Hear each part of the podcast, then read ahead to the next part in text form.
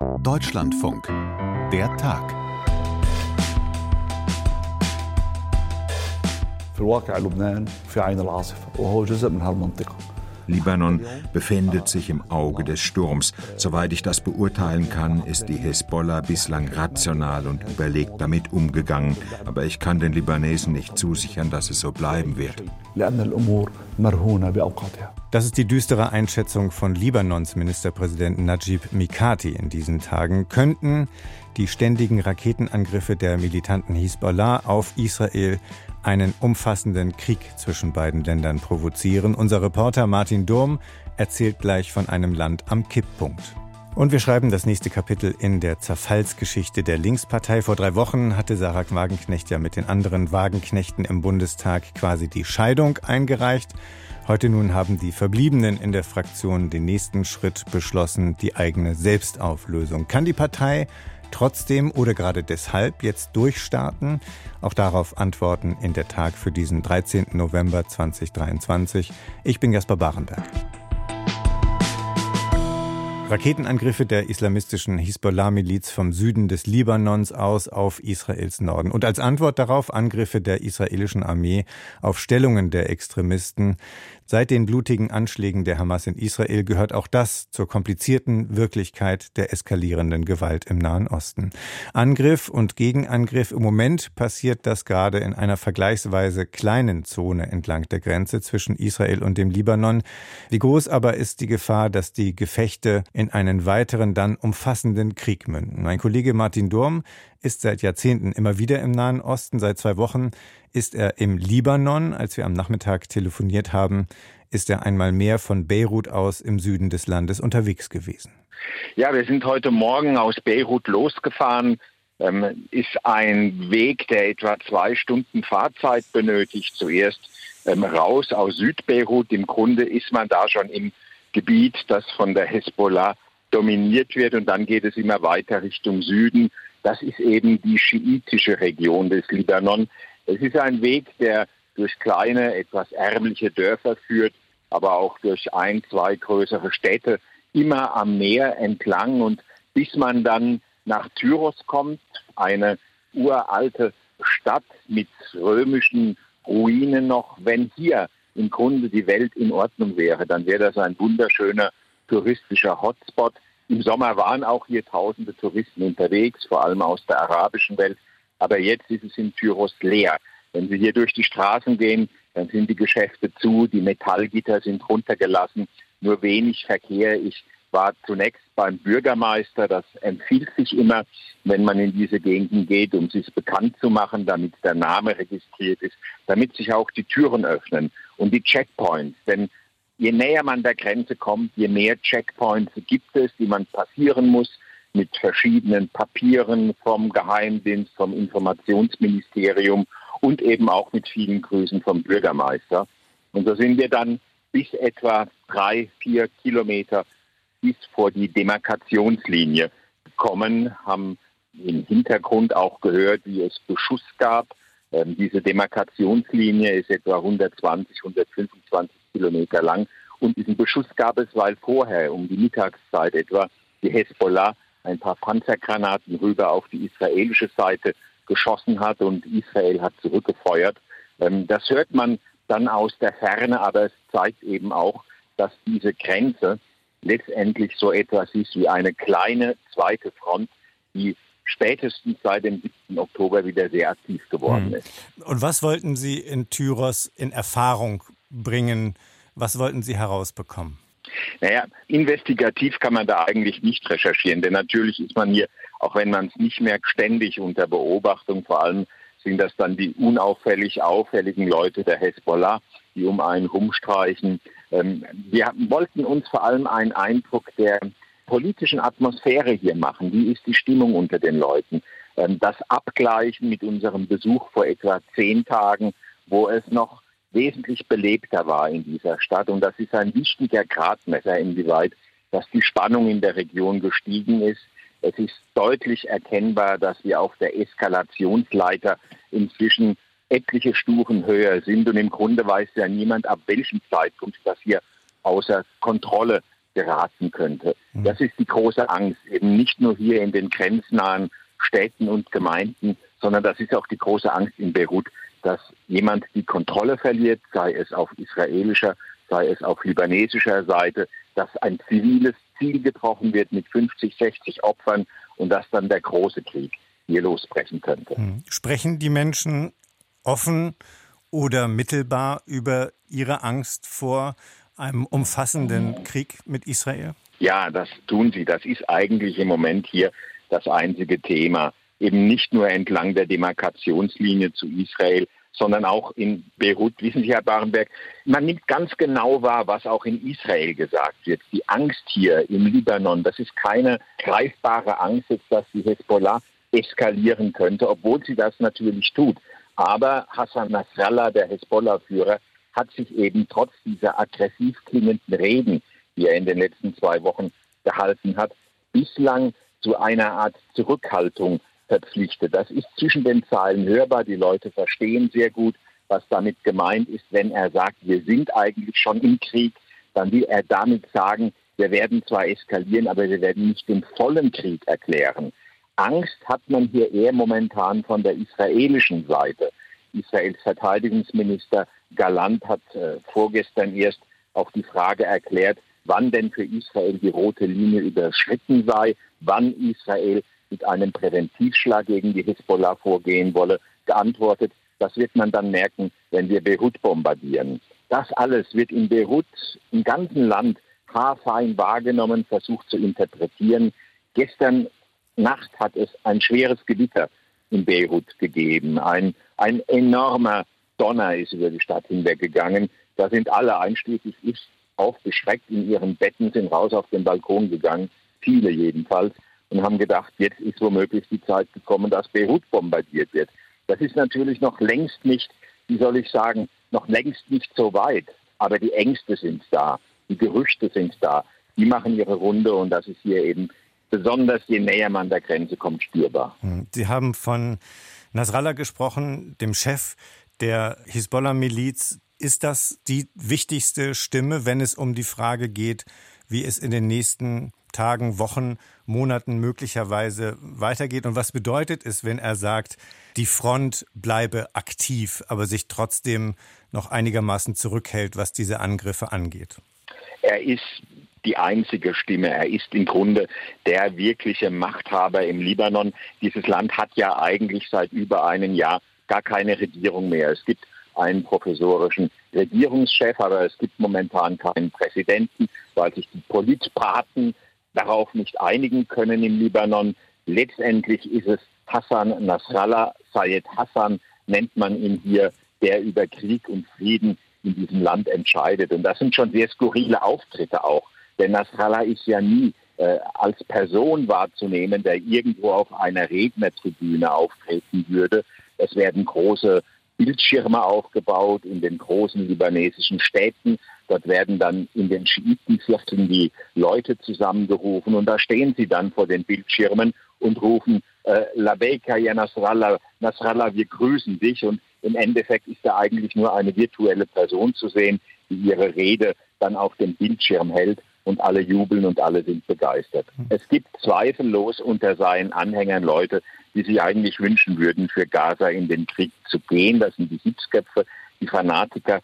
Aber wenn Nasrallah sagt, dass die Front aktiv bleiben werde, dann heißt das noch lange nicht, dass sich die großen Raketenarsenale, die die Hezbollah nun mal unterirdisch hat, öffnen werden und dann die vom Iran gelieferten Raketen salvenweise ins israelische Kernland prasseln würden. Da würde auch nicht der Iron Dome mehr nützen, die kann man nicht abfangen. Das wäre dann tatsächlich die offene Kriegserklärung. Und davon ist Nasrallah weit, weit weg. Mittlerweile benutzt die Hezbollah Drohnen. Sie beschießt auch Ziele, die etwas jenseits der Grenzlinie liegen. Aber wie gesagt, das ist noch längst kein offener Krieg. Die Angst vor einem israelischen Präventivschlag ist hier wesentlich größer. Hm. Und wie schätzen Sie es ein? Wovon hängt ab, wie Hassan Nasrallah den Kurs feststeckt. Sie haben die engen Verbindungen in den Iran angesprochen. Wer entscheidet das und an, anhand welcher Kriterien wird das entschieden? Sehr, sehr schwer zu sagen. Da hat eigentlich niemand wirklich Einblick in diese äh, ganz internen Entscheidungsprozesse. Ich glaube, man macht es sich ein bisschen zu einfach, wenn man davon ausgeht, dass Nasrallah nichts anderes ist als ein Hilfe Teherans oder dass im äh, Mullah-Regime im Iran nur das Wort Go gesprochen werden muss und dann ähm, wird die Hezbollah sozusagen von der Leine gelassen. Das ist mit Sicherheit nicht so. Es wird mit Sicherheit eben zwischen den Machthabern im Iran und zwischen der Hezbollah vor allem eben dann eben auch äh, mit Nasrallah Beratungen geben. Vielleicht fällt das letzte Wort dann tatsächlich in Teheran, aber Teheran könnte nicht einfach befehlen und die Hezbollah würde dann äh, widerspruchslos gehorchen. Im Moment, glaube ich, hat weder die Hezbollah noch der Iran ein großes Interesse daran, dass dies zu einem großen Krieg eskalieren würde. Denn sie haben ja schon einiges zu verbuchen, aus ihrer Sicht jedenfalls. Israel können sie darstellen als einen im Grunde schwachen Staat, der durch den grauenhaften Überfall der Hamas vorgeführt worden ist in der gesamten arabischen Welt. Und es ist ihnen gelungen, den Aussöhnungsprozess, den Israel ja angestrebt hat, mit den Golfarabern, vor allem mit Saudi-Arabien, zu sabotieren. Das alles ist auf Eis gelegt.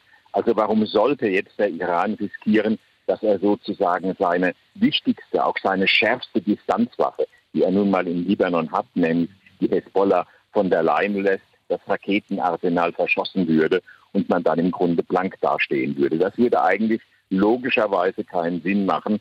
Aber das ist alles Spekulation meiner Seite jetzt. Denn Logik ist hier manchmal ja ein Wert, eine Qualität, die im Nahen Osten nicht unbedingt Priorität hat.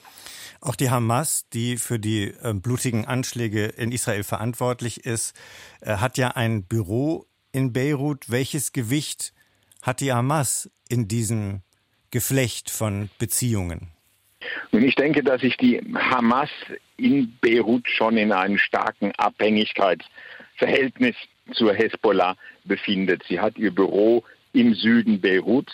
Das ist ähm, im Grunde in einem Wohngebiet sehr unscheinbar gelegen, aber da ist auch nicht allzu viel Sicherheit. Man kann da im Grunde reinspazieren, die Taschen werden untersucht.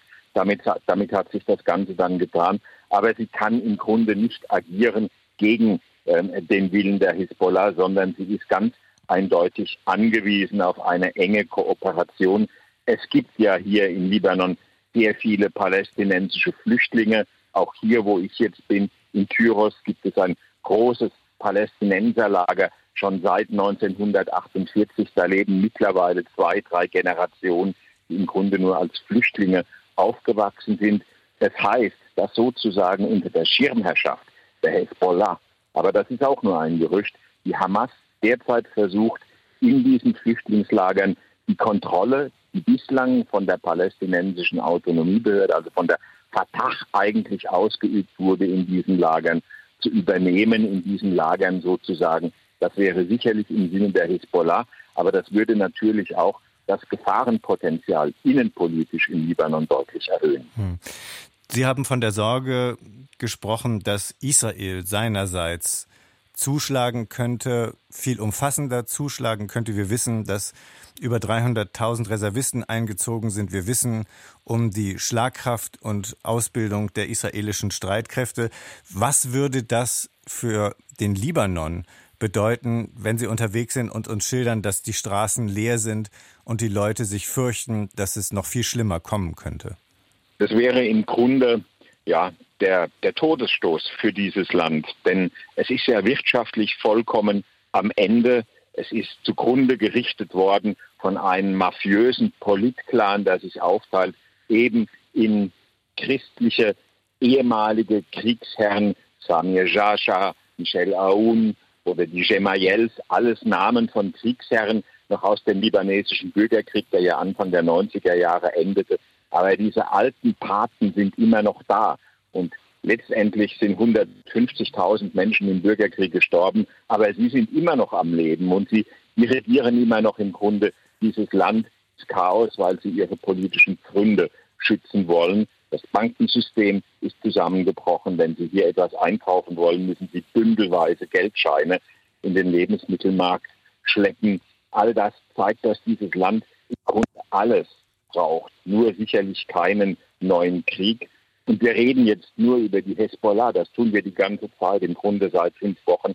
Aber es gibt ja hier eben auch noch eine große Gruppe von Christen, eine große von Sunniten, von Drusen, die alle keinen Krieg wollen und die das auch ganz klar sagen, ganz klar artikulieren. Aber über das Schicksal dieser Menschen hier im Libanon wird letztendlich ein anderer entscheiden und das ist am Ende Hassan Nasrallah und diejenigen, die in Teheran sitzen.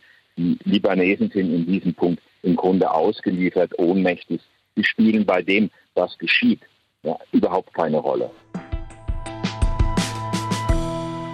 Wir haben uns zur Gründung einer neuen Partei entschieden, weil wir überzeugt sind, so wie es derzeit läuft, darf es nicht weitergehen. Denn sonst werden wir unser Land in zehn Jahren wahrscheinlich nicht wiedererkennen. Dass Sarah Wagenknecht und die Linke getrennte Wege gehen, darüber haben wir hier in der Tag vor genau drei Wochen gesprochen. Nach schier endlosem Streit will Wagenknecht mit neuen Gefolgsleuten eine Konkurrenzpartei gründen. Im Bundestag folgt jetzt der nächste Schritt. Die, die bleiben, besiegeln die Selbstauflösung der Fraktion oder, wie es noch Fraktionschef Dietmar Bartsch ganz amtlich formuliert, die Liquidation. Die Liquidation, das ist so ein Begriff, der sich etwas problematisch anhört. Ich meine, ich war mal Unternehmensberater, da gab es das hin und wieder, das liquidiert wurde, äh, was immer auch äh, eine Chance war. Ich will aber vor allen Dingen darauf hinweisen, dass es keinesfalls das Ende der Linken ist.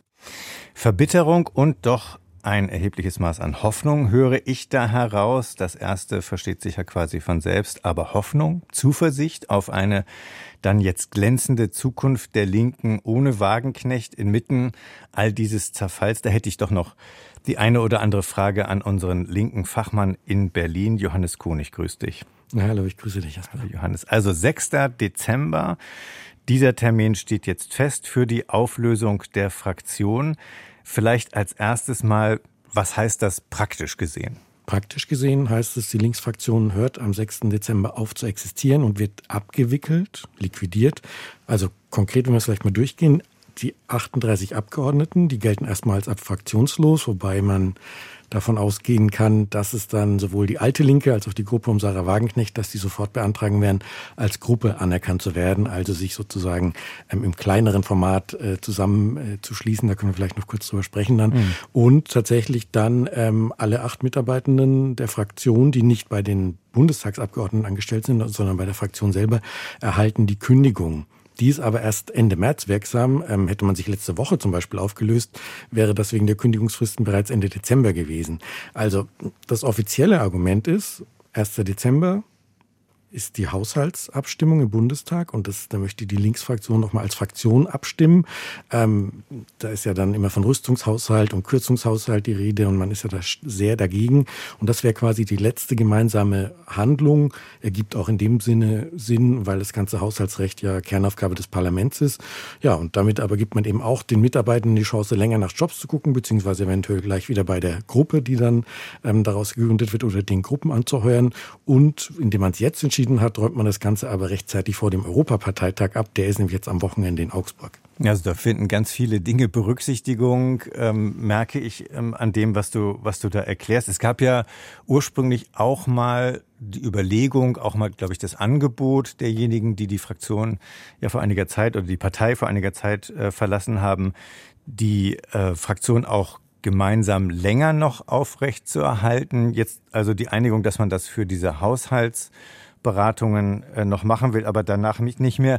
Ist das ein Kompromiss oder war das von Anfang an für alle anderen eigentlich ausgeschlossen, dass man irgendwie noch weiter zusammenarbeiten könnte mit denen, die die Partei verlassen? Naja, das Angebot der Wagenknecht-Leute war ja, wir bleiben zusammen, bis wir die Partei gründen, die neue im Januar oder zumindest bis Jahresende. Hm, das wurde eigentlich von allen sehr skeptisch gesehen, von den Verbliebenen, ähm, weil das in der Fraktion durchaus als Versuch der Wagenknecht-Leute gewertet wird, naja, weiter die Ressourcen der Fraktion nutzen zu können für ein Projekt, das letztlich äh, die, die Konkurrenz darstellt. Also zum Beispiel Wagenknechts YouTube-Videos, die dann mit der Videoabteilung der Fraktion produziert werden, solche Geschichten. Ähm, gab aber tatsächlich auch umgekehrt das Bedürfnis innerhalb der Fraktion bei einigen ähm, zu sagen, naja, symbolträchtig, äh, nee, euer Angebot ist uns egal. Ähm, wir stimmen jetzt über eure Anträge, dass ihr in der Fraktion bleiben wollt, ab und ihr fliegt raus. Ähm, da hätten wir aber A, diese Geschichte mit der Kündigungsfrist, von der ich geredet habe, und B, hätte es dazu geführt, dass man über alle zehn Anträge zum Verbleib ähm, nicht nur hätte abstimmen müssen, sondern die Betroffenen äh, hätten ein Anhörungsrecht gehabt. Das heißt, man hätte wieder mit großem medialen Aufwand wäre dann Sarah Wagenknecht zu ihrer Anhörung gekommen und die anderen neun.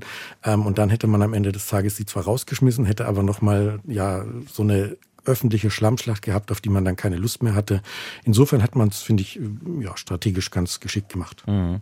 Und ich habe begriffen, dass sich das nicht von selbst versteht, dass aus fraktionslosen Abgeordneten dann äh, quasi eine Gruppe wird oder du hast es erwähnt, gleich zwei Gruppen, also die, die bleiben, wollen eine Gruppe werden und Wagenknecht und ihre Anhängerinnen und Anhänger eine zweite Gruppe.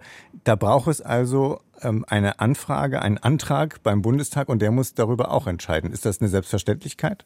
Äh, es ist insofern keine Selbstverständlichkeit, weil es tatsächlich erstmal im Plenum entschieden werden muss. Also das Ganze, die Bedingungen, ähm, unter denen die Gruppe dann arbeiten darf, entscheidet letztendlich der Ältestenrat, der dann einen Vorschlag vorlegt. Tatsächlich ist es so, die Geschäftsordnung des Bundestags ist allgemein so interpretiert, dass ab drei Abgeordneten eine Gruppe möglich ist und alles.